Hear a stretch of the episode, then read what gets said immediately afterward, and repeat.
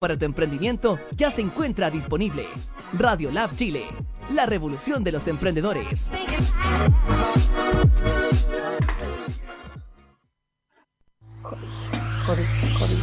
Cultura efectiva, cultura emprendedora, cultura colaborativa. Somos la opción a tu emprendimiento. Radio Lab Chile.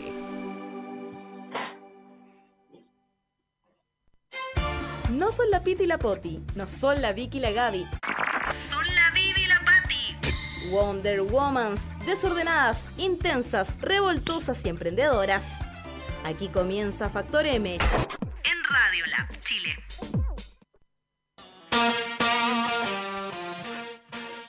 Al aire. ¡Woo!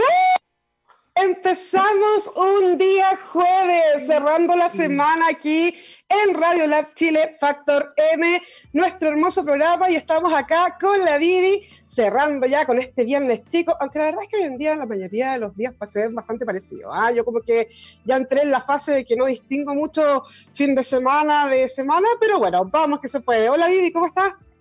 Hola Patti, muy buen día, gusto saludarte nuevamente. Saludos también a todos los que nos acompañan aquí en Radio Lab Chile, la radio de los emprendedores. Y hoy día, como dice la Patti, en un nuevo programa de nuestro queridísimo Factor M, eh, una visión al emprendimiento con una mirada más bien femenina, pero incluyendo a todos nuestros congéneres.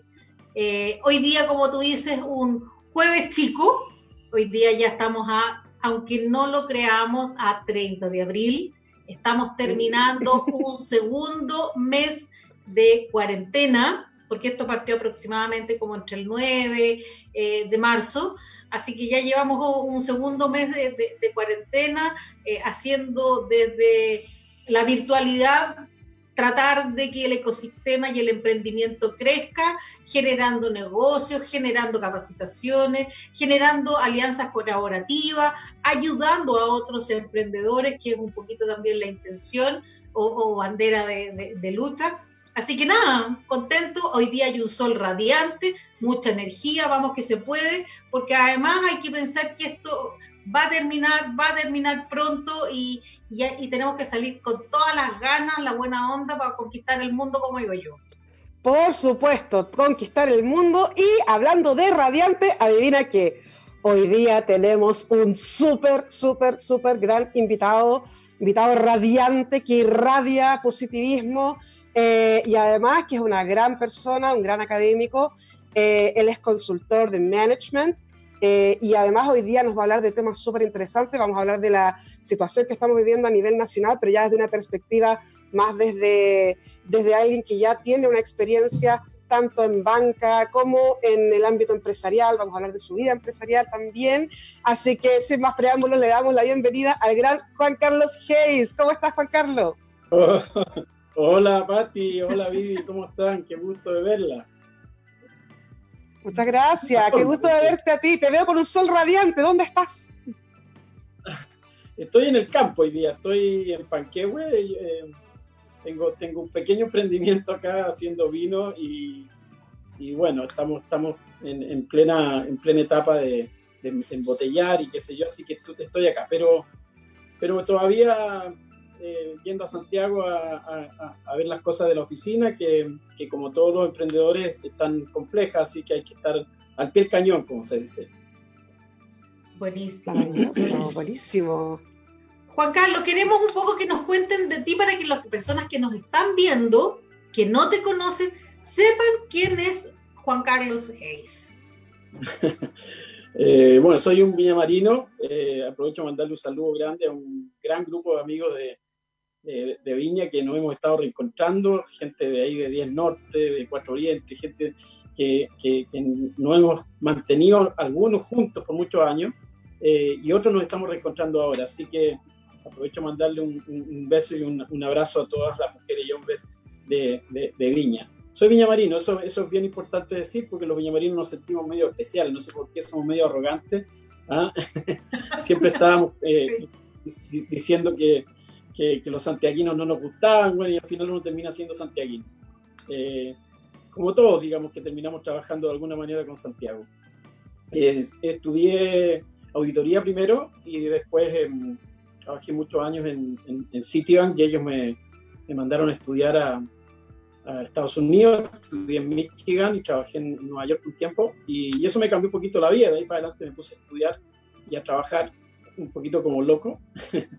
eh, así que estuve en Harvard estudiando gobierno corporativo, estuve en Stanford estudiando innovación y, y me puse a hacer clases, hago clases desde el 2002 en la Universidad del Desarrollo en MBA, eh, igual en la de Santiago también hago MBA y en la Adolfo Ibáñez hago eh, Relaciones Laborales. ¿ah? así que estoy en el mundo académico y en el mundo de la consultoría. Yo por muchos años fui ejecutivo en en, en Scotiabank y en y, y entre otras empresas, digamos, y, y, después me puse con este a emprender. Puse una consultoría de gobierno corporativo y compliance que resultó ser la primera que se rotuló de esa manera en Latinoamérica, así que eso me abrió las puertas para hacer cosas en Colombia, Perú y en Argentina.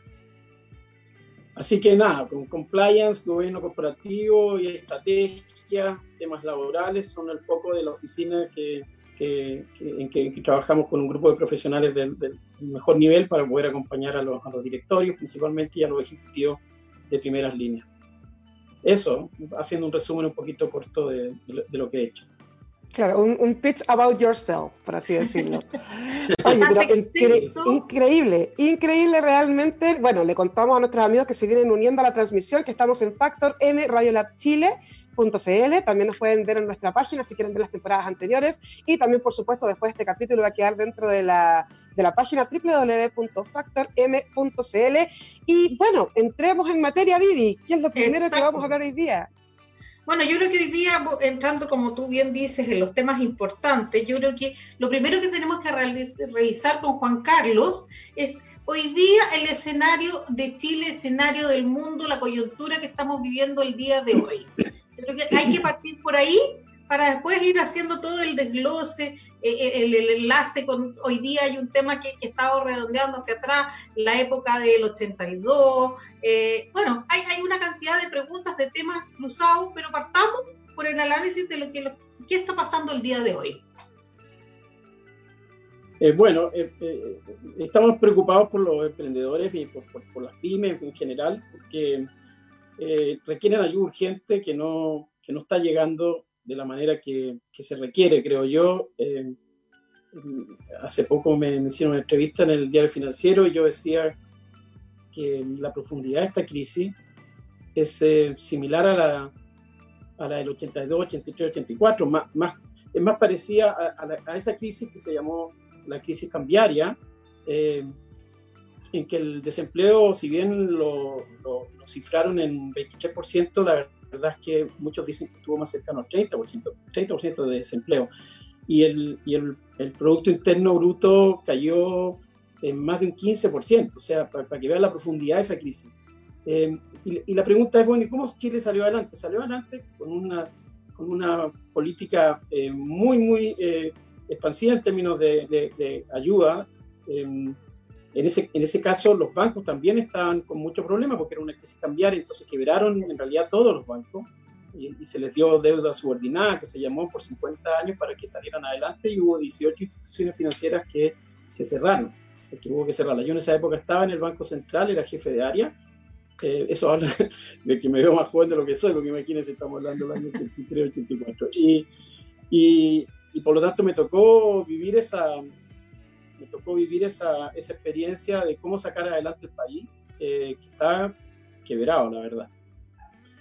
Yo creo que hoy día se requieren algunas acciones similares a esas, en términos de programas de reprogramación que nacieron desde el Banco Central y desde el, Ministerio de Hacienda, eh, una cantidad importante de dinero y con también muchas, eh, eh diría, eh, ingeniería, inventando productos que, que, fueran capaces de, de, la economía. Los acuerdos, voy a tirar números arriba, el acuerdo 1506, 1507, 1475, en fin, son acuerdos que permitieron que las empresas y las personas se lograran parar.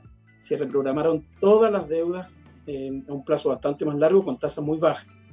Algo parecido a lo que se quiere hacer ahora, con la diferencia que en ese momento los bancos estuvieron obligados a traspasar toda esa plata a las empresas y a las personas y hoy día estamos viendo que no está ocurriendo eso, por eso yo levanto la alerta de que los bancos no han estado a la altura y creo que es muy importante eh, que, el gobierno eh, los presione para que toda esa plata que están eh, entregándoles para que, para que le den recursos a las pymes principalmente, de verdad llegue. Piensen que llegó, llegó fin de mes, llegó, llegó 30 de abril y esto se, se, lanzó antes del cierre de, de, marzo en algunos casos, en el caso del FOGAPE, por ejemplo, o los otros créditos, que son los créditos con, con aval del Estado, todavía están preguntando los bancos cómo implementar eso. Ustedes vieron que eh, llamaron a la CMF para, para, ver cómo iban a clasificar el riesgo. Si aquí no se trata de, que ellos estén em, tomándose tiempo para ver cómo van a implementar las políticas y las prácticas. Esto es urgente. Es urgente, hay que pasarle plata a las empresas para que puedan sobrevivir, para que no sigan habiendo eh, despidos. Y ya estamos hablando de 800.000 personas que entraron en el programa de, de, de, contratos suspendidos, pero de otras 300.000 que ya han sido despedidas. Ya estamos hablando de 1.100.000 personas que ya han sido afectadas por, por esta crisis. Entonces, em, aprovecho la oportunidad que me dan ustedes para decir que eh, el año 82, 83, 84 salimos adelante porque se implementaron medidas que rápidamente eh, permitieron que la economía se recuperara. Además que fueron, fueron muy hábiles las autoridades en ese momento para crear mecanismos como el, capítulo 19 el compendio de normas de cambio que permitió reestructurar todas las deudas externas que tenían las empresas y transformarlas en inversión. Por eso Chile pasó a ser el país que tenía mayor inversión extranjera en el mundo. Yo, pienso, Vivi, Patti, que, hay que presionar un poquito para que el gobierno eh, haga que los bancos bajen rápidamente no es que bajen, es que bajen rápidamente los, beneficios que el gobierno está lanzando a través de este programa de 23 mil millones de dólares, que es mucha plata, eh, pero la verdad es que pasa a ser un número si es que no se baja realmente a, las empresas. Eh, eso eso para partir diciendo que eh, esta no es la crisis subprime del 2008, esta no es la crisis asiática del 98, esto es más parecido a la crisis cambiaria, aunque el origen es muy distinto, en profundidad, estoy diciendo, a la del 82, 83, 84 y por lo tanto de ese nivel deben ser las medidas que se tomen. Eso creo, queridas amigas. Maravilloso. Maravilloso, ¿no? retomando, mm. disculpa, eh, eh, lo que tocaste tú ahí con respecto a la época del 82, 83, 84, parte de la información que está circulando es claramente, digamos, de la, quiebra eh, que tuvieron el organismo, las entidades bancarias en ese minuto, en, relación a, los procesos cambiarios y la devaluación y todo lo demás. Pero hoy día el escenario de los bancos es absolutamente distinto. Hoy día ellos tienen una gran cantidad de fondos disponibles en, caja interna, un poco por conversaciones que, he tenido con, varios del ámbito. Y dentro de eso hoy día eh, pasa a ser que ellos eh, están sacando, y, disculpa la expresión porque sé que es así, probablemente no es lo políticamente correcto, pero hoy día ellos están sacando cuentas de cuánto es el porcentaje de interés beneficioso o cuánto es el margen que ellos van a tener eh, de retorno respecto de este proceso de préstamos a través de todo el espaldarazo que está dando el gobierno. Sin embargo, también en este proceso de permitirles a las personas o a las pymes el desplazamiento de, sus cuotas, de los créditos, de consumo y todo lo más, eh, y aunque digan que, entre comillas, es parte del proceso administrativo de pagar el notario, del nuevo eh, constitución del contrato, etcétera, eh, la cantidad de números o de cifras que están ahondando en sus arcas es tremendo. Entonces, claramente, ¿cuál es la conciencia que tienen hoy día las entidades bancarias? Me da la impresión de que en realidad están siendo sumamente poco solidarios con el entorno. Al menos no están, no están operando con la celeridad que se requiere. Eh, cuando, cuando salió la, eh, el paquete de medidas que lanzó el ministro Briones, el, segundo, cuando llegamos a los 23 mil millones, eh, venía este, este crédito con aval del Estado yo les voy a contar la historia de eso. Eh, eh, estuvimos hablando con el ministro. Yo estoy en el, participo en el G100, que ustedes conocen muy bien, nos conocimos ahí, queridas amigas, eh, y también en la red de, el de Comunidad América. em, donde también estamos muy activos siempre. las veo ahí también participando. Entonces, nos preocupa desde el G100, desde la red Comunidad América, el que, la, que las pymes de verdad tengan soporte. Entonces, estuvimos participando en una mesa con el ministro y yo le pasé los antecedentes que me mandó un banco suizo eh, de una eh, política que habían sacado desde el gobierno para apoyar a las pymes, eh, que es esta, de, con el aval del Estado. Al ministro le interesó mucho, estuvimos conversando, le mandé todos los antecedentes. Ellos ya estaban, por supuesto, pensando en cómo apoyar a las pymes y implementaron esto parecido al modelo suizo. Pero les quiero contar algo. En Suiza salió esta norma. En siete días todos los bancos estaban dando créditos. Y los créditos se entregan en un máximo de 24 horas. Es decir, muchos de los créditos a las pymes se entregan en menos de 24 horas, por lo tanto, el mismo día que las piden. Eso es realmente lo que se requiere hoy día. Eh, lo que se requiere hoy día es que, así como eh, este paquete de medidas fue pensado en esta, norma suiza, digamos, eh, opere de esa manera. Y ahí viene la pregunta, bueno, pero los bancos eh, chilenos no son los bancos suizos, estamos, de acuerdo. El sistema no es el sistema de los bancos suizos, se parece, pero está bien, Podría, podríamos decir que, no es, que no es igual. Pero cuando estamos hablando de los recursos líquidos que tienen hoy día los bancos en Chile, que es una cifra de muchos miles de millones de dólares, más este aporte de los 23.400 millones que está bien, no son todos 23.400 líquidos, pero una parte de eso se es líquida, llega rápidamente a los bancos. La pregunta es, ¿por qué no están traspasando ese beneficio de una manera, puede ser que no sean 24 horas, puede ser que sean ya una semana, pero estamos a más de un mes y todavía están diciendo, oye, queremos evaluar cómo vamos a clasificar el riesgo, el riesgo que es un 15% el que se están haciendo cargo de ellos apenas un 15% del 100% porque el resto tiene aval del Estado. Entonces, el punto que tú dices, Vivi, es muy cierto. Eh, los bancos están preocupados, obviamente, tienen miedo de que su riesgo se, se, se, expanda y por lo tanto tengan que hacer, eh, tengan que hacer eh, ¿cómo se llama?, provisiones provisiones millonarias, porque las tendrían que hacer. Hoy día hay muchas empresas que efectivamente ya no les pueden pagar sus créditos. Entonces uno puede entender eso. Uno puede entender que si hay plata disponible para ser traspasada rápidamente a las empresas que están en problemas, ellos no lo estén haciendo. Esa es la parte que, que yo encuentro que, no, no, están a la altura. Eh, pero tú tienes razón, están líquidos, pero también entiendo que si ellos hicieran la valorización de sus carteras hoy día, es por lejos eh, menor a la que tenían hace tres meses atrás. Eso, eso, es cierto. Eh, eh, o sea, uno no le puede decir, está bien, están líquidos y pueden prestar toda esa plata. No, efectivamente eh, sus provisiones van a tener que subir. Pero por favor, si el, si el fisco le está pasando plata, traspásenla.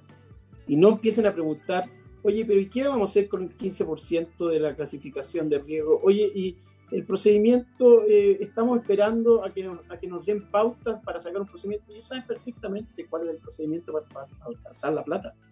Entonces, eh, no están a la altura. Sí, yo, yo vengo de esa industria, estuve, estuve eh, casi 30 años trabajando en la banca. pero bueno, hoy día me toca mirar desde acá y creo que este, este programa que están haciendo ustedes es una muy buena oportunidad de decir las pymes, los emprendedores, las emprendedoras necesitan ayuda urgente y ustedes tienen los fondos para poder traspasarlo a la gente que hoy día tiene que estar despidiendo gente o cerrando sus negocios porque no ven la luz de, de qué manera pueden llegar a mayo. O sea, ya no llegaron a abril mucho, ya no llegaron a marzo mucho, a mayo. Mayo se ve ahí, entonces es, un tema que a mí me parece que, es muy relevante que ustedes estén dando esta oportunidad de conversar de esto hoy día. Sí. No, la verdad es que la, aquí en Factor M lo que buscamos precisamente es una mirada desde lo que es el mindfulness, y en ese sentido es analizar el aquí y el ahora eh, a través de la realidad, de los hechos concretos, efectivamente uno entiende que existen procesos, uno entiende que hay un, un protocolo, un, un, establecimiento de pasos que deben cumplirse para llegar a, a, un puerto y muchas veces esos pasos son contemporáneos a la necesidad. Entonces, en ese sentido, tiene mucha, mucho valor lo que, lo que nos estás comentando, que efectivamente, eh, y muy bien lo dices tú, que vienes del mundo de la banca, que existan protocolos, pero que, oye, estamos en una situación de urgencia, no, no estamos en una situación en la cual podamos tomarnos la libertad de tomar esos protocolos por muy necesarios que sean.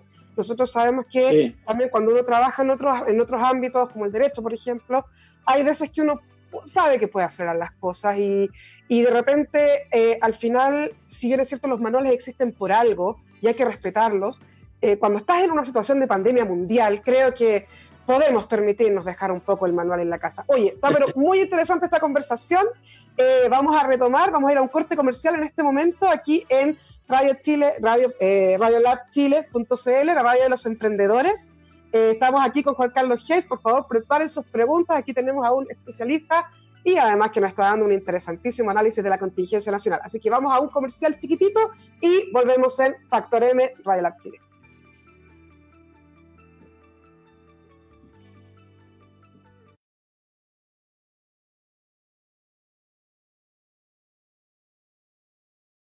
Hola, mi nombre es Yurbani Cedeño y soy la creadora de Aranía Confecciones y Diseño. Mi objetivo es fabricar uniformes y ropa de trabajo principalmente para mujeres. Sin embargo, mi rubro cubre la confección para niñas, niños y caballeros que buscan lucir prendas de buena calidad a precios accesibles. Para ello, hemos aprendido a elaborarlas basada en la información que nos da nuestro segmento de clientes en el año y medio que lleva funcionando nuestro emprendimiento, hemos podido captar sus necesidades y trabajar en función de ellas. ¿Cuáles son? Variedad de diseños, amplitud de tallas y el poder de elección. Nuestros productos son elaborados y adaptados a gusto de los clientes. Personalizamos la prenda con telas y colores elegidos por ellos. Hacemos la prenda a medida o por talla. Manejamos tallas grandes desde la XL en adelante tallas difíciles de conseguir en el mercado. Además ofrecemos el servicio de bordado, que puede ser desde un logo hasta el nombre y su carrera. Esto lo hace más personal. Las compras son a través de nuestras redes sociales donde pueden conseguir toda la información disponible sobre nuestros productos y los medios de pago. Si te interesa saber más sobre nuestro emprendimiento, síguenos en Facebook e Instagram. Búscanos como Aranía Confecciones y Diseño. Haz realidad tu propio estilo. Hola, nos encontramos acá en el taller de confecciones Susi, en donde se encuentran haciendo mascarillas reutilizables y mascarillas faciales. Vamos a ver el proceso. Bueno, como les comentaba, acá se encuentran haciendo las mascarillas. Estas mascarillas son reutilizables y no pasan, tienen filtro. Y acá se encuentran haciendo las mascarillas faciales. Este es su proceso, aquí envuelven, bueno, y aquí está la mascarilla facial. Yo tengo lentes grandes y no me incomoda. Están acolchadas, muy cómodas. No duele, no, no te hiere el plástico tampoco. Se puede respirar bien y es, es bastante larga para que no entre nada. Bueno, vamos a hacer la prueba del desodorante con una mascarilla de TNT y nuestra mascarilla. La mascarilla de TNT si pasa el desodorante y además se humedece. Nuestra mascarilla no pasa el desodorante y tampoco se humedece. Bueno, y esta es la mascarilla facial que es acolchada, cubre completamente la cara, es súper cómoda, tiene un espacio suficiente para poder respirar. Esta mascarilla se puede usar con lentes ópticos, lentes de seguridad.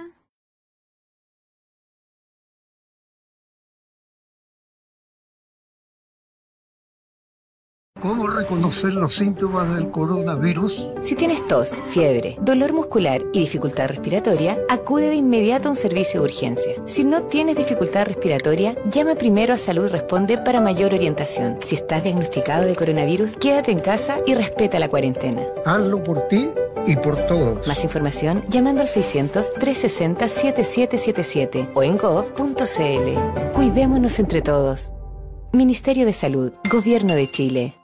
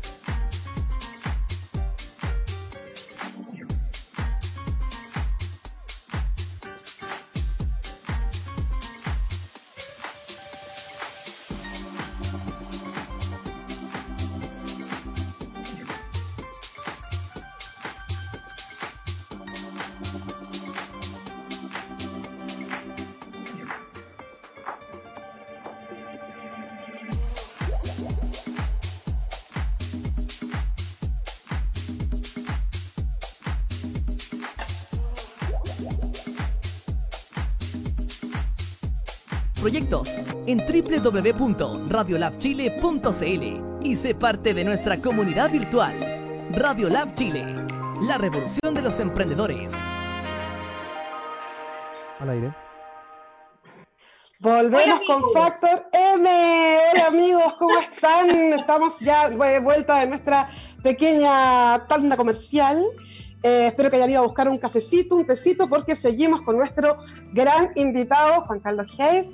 Antes de irnos a comerciales, eh, analizábamos lo que era eh, la postura eh, respecto a las medidas que estamos viendo actualmente, sobre todo en materia de bancos, y el llamado es apurar un poco la causa porque de verdad los emprendedores lo necesitan. Vivi, cuéntame, ¿qué sigue ahora? Sí, sí, un poco, bueno, hoy día ya, después de haberle tirado un poquito las orejas a los bancos, a la industria y que en realidad sean un poquito más solidarios, yo creo que hoy día es importante eh, poder analizar o un poco eh, recibir de, la mano de, Juan Carlos eh, el tema de cómo hoy día están las políticas, las decisiones, las acciones que se deben tener dentro de las empresas, dentro de las pymes, eh, en cada organización, porque hoy día de verdad que la gente está tremendamente desorientada, no sabe lo, cómo abordarlo, no no sabe cuáles son las mejores figuras. Así que la idea ahora en, en, este espacio es poder en el fondo que, Juan Carlos nos cuente un poquito desde su experiencia, desde su expertise, cuáles son un poco las miradas que debemos tener o las decisiones que deberíamos considerar? Eh, bueno, yo creo que eso entra un poquito en lo que, lo que denominamos gobierno corporativo, que es cómo se toman las decisiones más estratégicas de, dentro de la empresa. Lo primero que hay que decir es que cuando uno habla de gobierno corporativo, eh, uno habla de la manera como se administra la, organización, cómo se gobierna la organización, cómo se toman las decisiones más estratégicas, y habla de empresas chicas, medianas y grandes. Algunos creen que cuando uno habla de gobierno corporativo está hablando de las grandes sociedades anónimas que justamente hoy día, 30 de abril, están cerrando la mayoría de ellas sus juntas de accionistas, están cambiando sus directorios, están, es, es, eso es para las sociedades anónimas abiertas, son las que cotizan en bolsa, tienen una manera de manejar su gobierno corporativo a través de los directorios, pero aquí estamos hablando de una pyme, estamos hablando de una micro pyme, de cómo toma sus decisiones más estratégicas en términos financieros, que hoy día estamos en problemas, ¿no es cierto? Ya lo dijimos, en términos laborales, que quizás es el gran foco hoy día. Cómo cuidar a las personas, cómo cuidar al empleo y muchas empresas no, no saben cómo hacerlo y cometen errores. Errores que posteriormente les van a llevar a, a tener contingencias laborales, ya sea por eventuales demandas o ya sea por conflictos con sindicatos, sé que tienen sindicatos. Entonces, cuando hablemos de gobierno corporativo, hablemos de cómo se toman las decisiones más eh, estratégicas desde el punto de vista de, cómo impactan la gobernabilidad y la sustentabilidad del negocio. Hoy día, las empresas eh, tienen en riesgo su sustentabilidad. Hay que decirlo, hoy día muchas empresas que tenían proyectos de crecimiento, que tenían proyectos de lanzamiento de nuevos servicios o de nuevos productos, han debido parar toda esta esta eh, estrategia que tenían definida, porque esta contingencia nadie se la esperaba, menos de la manera que llegó, y nos tiene a todos un poquito recluidos. Todas las empresas, salvo algunas que, que se han visto beneficiadas en el mundo de tecnología, salvo algunas que se han visto beneficiadas en el mundo de los laboratorios o de la salud, pero la gran mayoría de las industrias, la gran mayoría de las empresas están eh, con sus proyectos cortados que pensaban hacer ya no es lo que van a hacer. Están tomando decisiones para su sustentabilidad, para mantenerse vivas, por decirlo de alguna manera. Yo pondría el acento, Vivi Pati, ya que usted me da la, la, la, oportunidad, en lo laboral. Yo creo que hoy día todo lo que se llama compliance, el cumplimiento eh, de normas, procedimientos, leyes, eh, compliance laboral, es un gran tema. Mis clientes me han estado llamando permanentemente por los temas laborales y, me imagino que, que, a ustedes también les están llegando muchos emprendedores con preguntas. Eh, eh, la Pati como abogada sabe perfectamente que, que, hay ciclos en lo legal eh, y hoy día laboral eh, por lejos está siendo uno de los mayores focos. En laboral han habido varias cosas importantes. Eh, primero, el teletrabajo. no habíamos podido sacar una ley de flexibilidad laboral que permitiera que en Chile el teletrabajo el trabajo fuera, estuviera normado y fuera una posibilidad de trabajo. Porque, entre otras cosas, eh, las centrales de trabajadores, la CUT, derechamente, eh, y muchos políticos se habían opuesto. Tres de las últimas reformas laborales en los últimos cinco años traían el tema de flexibilidad laboral con teletrabajo y las tres no pasaron la valla del lobby que se hace con la CUT o con eh, eh, políticos, digamos, que, que, tienen que votar en el Congreso. Y sin embargo, esta pandemia, en una semana salió la ley de teletrabajo. Eso para que le vean ustedes cómo, cómo de repente los países no son capaces de avanzar porque hay otros intereses que no son los que realmente la gente quiere o necesita. ¿A qué ocurrió eso? Sacamos una ley de teletrabajo y hoy día ha cambiado muchísimo la mirada eh, de, de, cómo se puede trabajar de una manera distinta, usando menos infraestructura física. Hay muchas empresas que se están cuestionando la cantidad de metros cuadrados que tienen disponibles para su oficina porque les ha funcionado muy bien esto del teletrabajo. En otros casos, no han manejado muy bien eh, la presión sobre las personas de estar conectadas y trabajar. La ley dice claramente que no, que no pueden estar eh, eh, conectadas más de 12 horas en el día y, y, además da pautas de horarios en que se puede trabajar, en fin. Pero diríamos que ha sido un aporte, qué pena que haya sido por producto de la pandemia y no producto de que, de que se hayan puesto de acuerdo qué es lo mejor para los trabajadores, ha sido un aporte esta ley de, de, de, teletrabajo. Ahí tenemos un primer gran punto de gobernabilidad, de sustentabilidad que salió dentro de, este, de esta crisis. El segundo es la suspensión de los contratos laborales que ha permitido que 800.000 personas hoy día en Chile, 800.000 personas, estén recibiendo una parte de su sueldo, este mes un 70%, y así va a ir bajando eh, hasta un 50%, en fin, dependiendo la, la, cantidad de meses que se mantengan en este estatus. Eh, porque obviamente hoteles, restaurantes y muchas otras empresas no están funcionando. Derechamente no están funcionando. Eh, muchas pymes, muchos, muchos emprendimientos que tuvieron que, que, que, pensar, ¿qué hago ahora si no tengo trabajo, si no me llegan clientes, si no tengo ningún tipo de demanda? Entonces, ha sido una muy buena decisión esta que, tomó el gobierno de, de, crear esta, esta ley que suspende los contratos laborales y les permite ir contra el fondo de cesantía, el, el fondo propio primero y el fondo solidario después. Más allá de todas las voces que se han levantado, que se van a comer el fondo solidario, que eh, la verdad es que lo importante es que, que hay gente que podría estar despedida hoy día y que sin embargo está recibiendo un porcentaje de su sueldo. Segundo tema de gobernabilidad, entonces, ¿cuándo decido o cómo decido a qué personas poner en este plan y de qué manera puedo em, eh, eh, eh, aliviar esta carga de, tener que bajar dotación? ¿ah? A nadie le gusta despedir gente.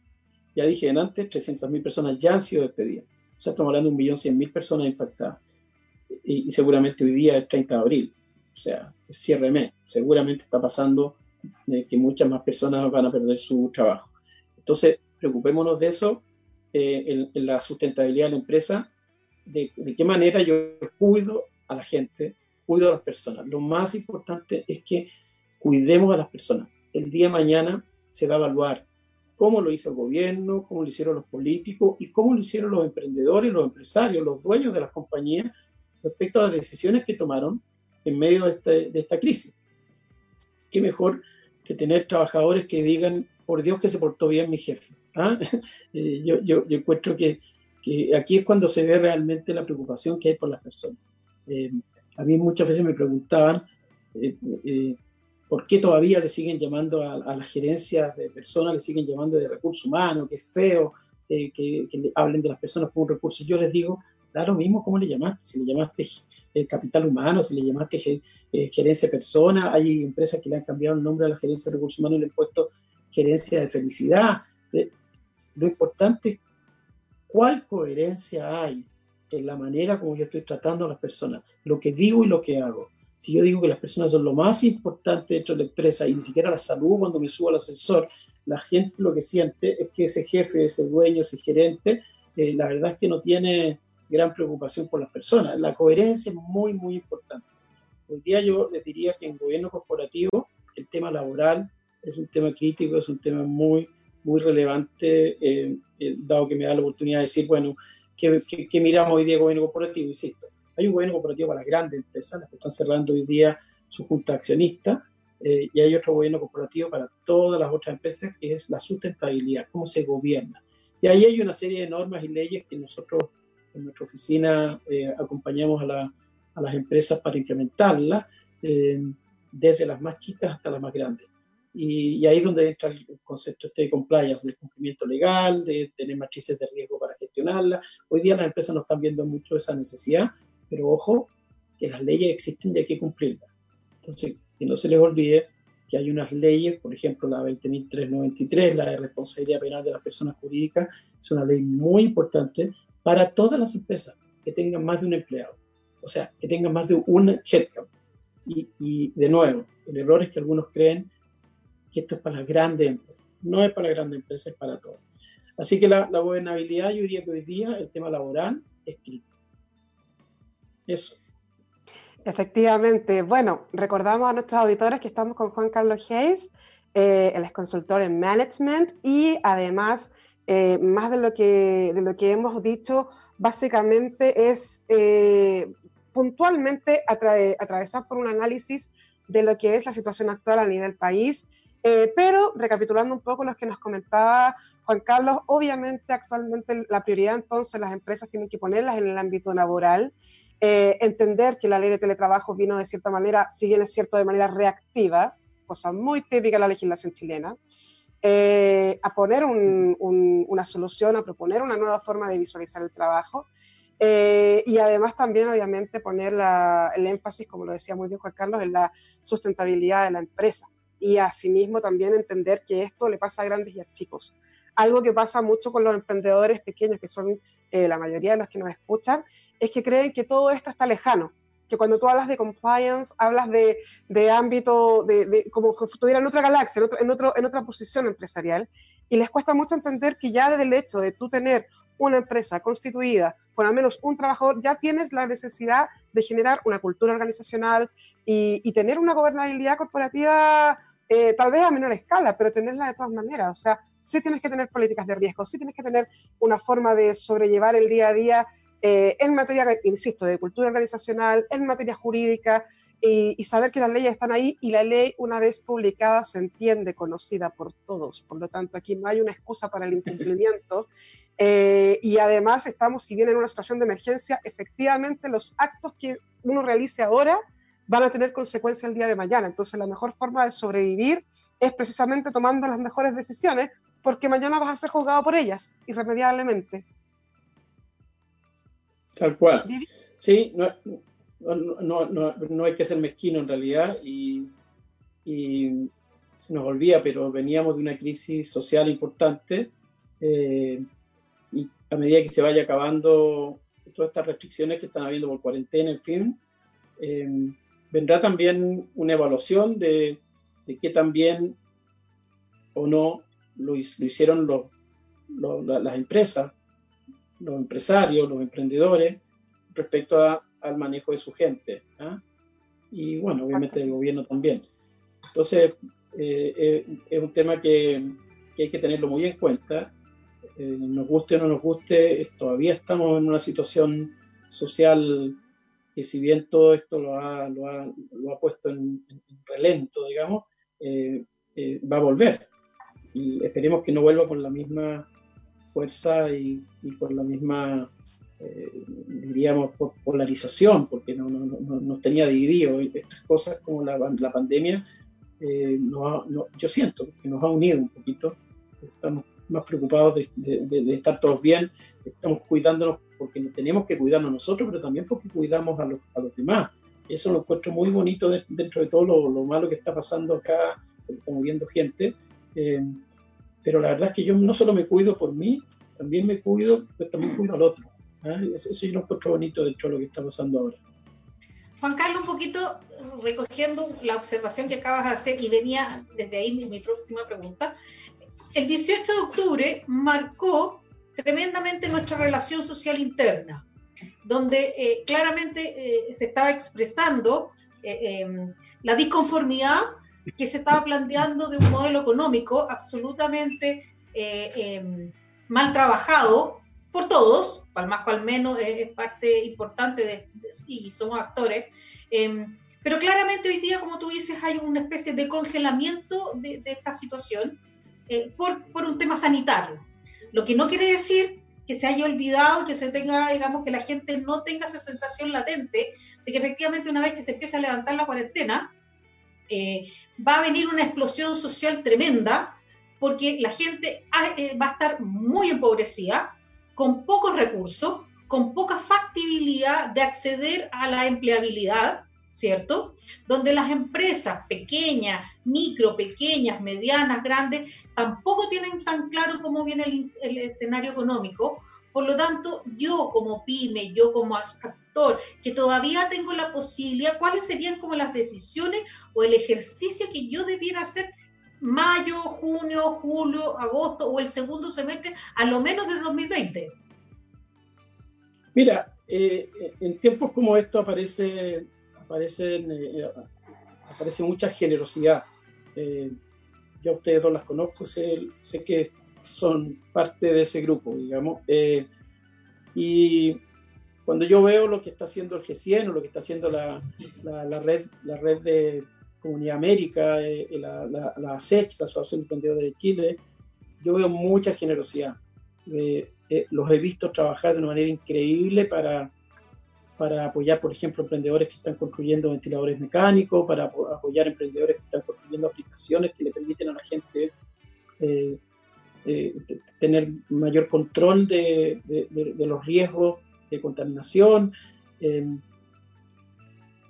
la generosidad yo creo que es algo que tiene que estar presente. Y sabiendo que hay grupos que, no, nos interesa tanto em, el, que se recupere esto porque, para que no se malinterprete, porque eh, es mejor para todos. Algunos tienen una idea preconcebida de, cómo hay que seguir el concepto de, estallido social después que termine esta pandemia. Yo el único llamado que quiero hacer es, la generosidad es muy importante. Aquí lo que tenemos que pensar es qué es lo mejor para todos. Eh, sabiendo que, que, en lo que tú dices muy cierto, muy cierto y muy importante. Va a haber mucha gente desempleada. Si bien el gobierno la cifrado entre el 11 y el 12%, hay otros que están hablando del 15% o más. Eh, pero supongamos que sea el 12%, ya es un grupo muy importante. Nosotros veníamos de un 6,5, un 7%. Em, no me atrevería a decir, porque no tengo una bola de cristal, qué va a pasar eh, eh, de aquí a octubre, cuando teóricamente tenemos la, la, votación, el, el, plebiscito. Pero lo que sí me atrevo a decir es que em, va a haber mucha gente que va a estar un poquito desesperada porque no va a tener empleo, no va a tener recursos o va a tener derechamente compromisos que no va a poder cumplir. Tengo la esperanza de que estos grupos generosos que nombré al principio, más el gobierno que yo creo que nadie puede discutir que ha estado bien orientado a satisfacer eh, las urgencias que, van, que, han ido apareciendo. Eh, para eso se necesita unión, se necesita que estemos todos juntos.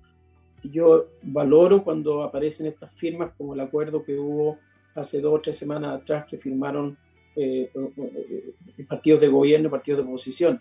Creo que es muy importante que ojalá podamos tener esa línea de aquí a octubre para tener una elección eh, eh, una votación que, sea limpia, que sea tranquila y que no esté polarizada. Van a haber grupos, porque sabemos que van a haber grupos que no les interesa tanto que esto esté calmado, eh, pero apuesto más por la generosidad de, todos estos grupos que están trabajando para, que Chile sea un mejor país.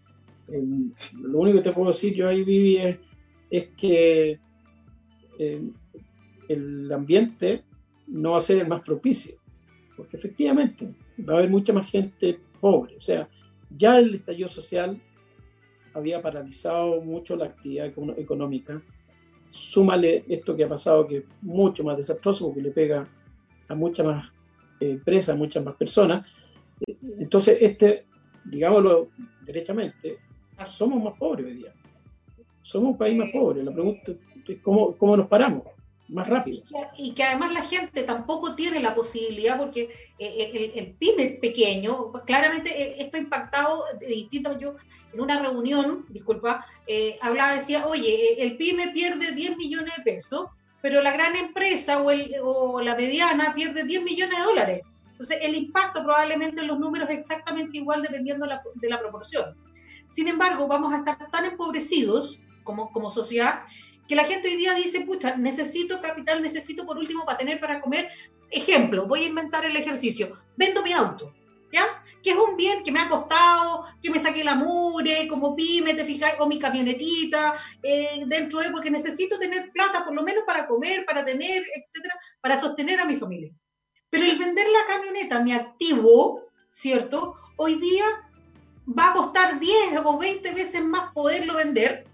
Y si es que lo vendo, lo voy a vender a un cuarto del valor real que tiene ese bien.